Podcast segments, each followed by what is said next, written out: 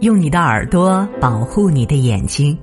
这里是听书三六九，今天和大家分享的文章是《人生如酒》。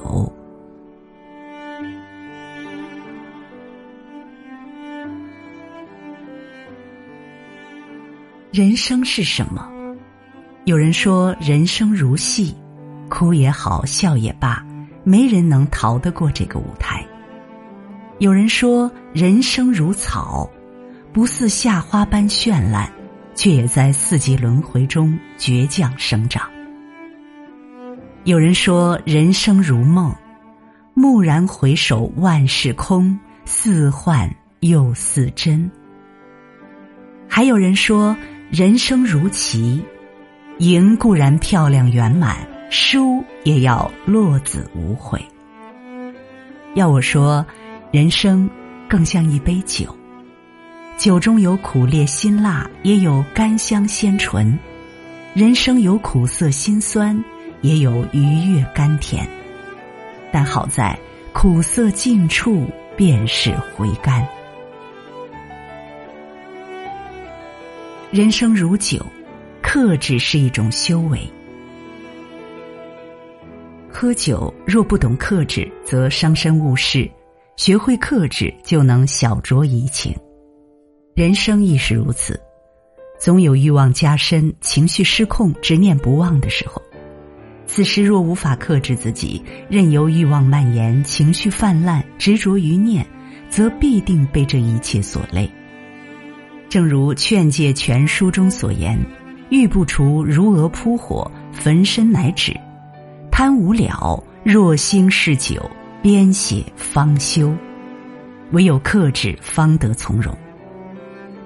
曾看过这样一个小故事：从前有一家企业招聘，招聘要求只有一个自我克制，但前来面试的求职者们没有一个能通过考验。直到一个叫卡特的男孩进来，招聘者问：“能阅读吗，孩子？”“能，先生。”“那你能不停顿的把这段读完吗？”说着便给了他一张报纸。可以的，先生。阅读刚一开始，门后就放出来六只可爱的小狗。之前的应聘者正是忍不住小狗的可爱，视线离开阅读材料，因此才被淘汰。但是，卡特自始至终都没有被打扰，他一口气读完了所有内容。招聘者很高兴，他问卡特：“你在阅读的时候没有注意到这些小狗吗？”卡特诚实的回答：“注意到了。”但您告诉我要不停顿的读完，所以我只是专注在阅读上面。招聘者又问：“你总是遵守你的诺言吗？”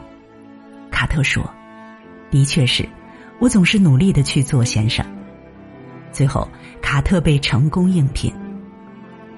肖伯纳就曾说过：“懂得自我克制的人才是最强者。”生活中，一个克制力强的人，必定是人生的强者。和自己命运的主宰者，他们因克制而不被欲望所服，他们因克制而不被情绪所扰，他们因克制而不被执念所误，从而得以更优雅的姿态趟过岁月之河，以从容的步履走过人生之路。这是一种习惯，也是一种品德，更是一个人最大的修为。人生因克制而极致。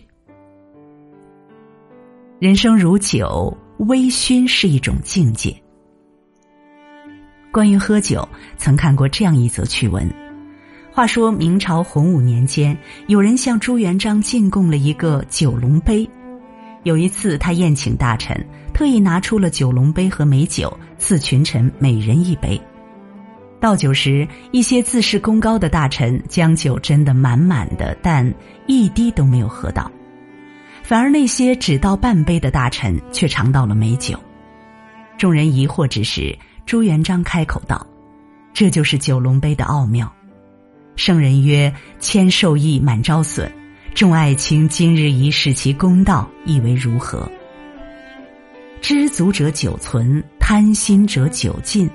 酒既贪杯，人既太满，只有半微，才最酣美。这也应了《菜根谭》中的一句话：“花看半开，酒饮微醉，此中大有佳趣。人生之事何尝不是如此？不必事事追求完满，一半才是恰到好处，才是长久之道。正所谓大成若缺，其用不必。这苍茫人间，从来就没有十分圆满、毫无缺憾的人和事。因此，学会不追求完美，不求全责备，不苛求圆满，才是获得幸福的真谛。人生的最高境界，就是伴。人生如酒，放下是一种智慧。喝酒无非两种姿态：拿起碰杯，放下续杯。可偏偏很多人拿得起，却放不下。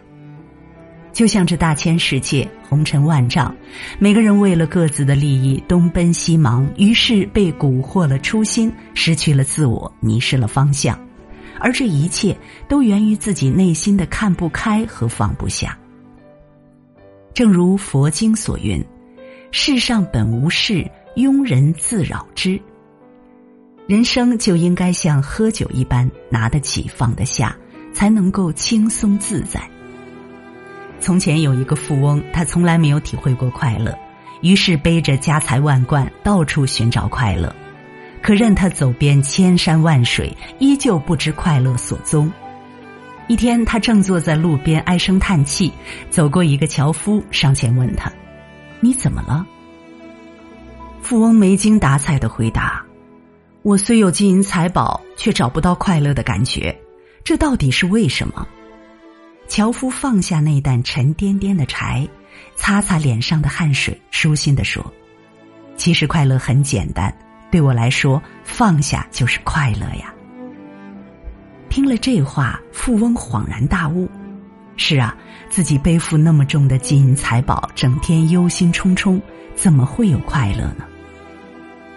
后来，他将钱财散尽，用来接济穷人，如此，他放下了压在身上的重担，也解开了心灵的包袱，终于找到了快乐。正所谓，得之坦然，失之自然。人生就应该像手中的那杯酒，该拿时痛快举起，该放时毫不犹豫。只有这样，才有更多的精力去拥抱美好。《生活万岁》里有段话写得很好：“活着特别好，特别有趣，可以体会苦，然后特别甜。细品之下，深以为然。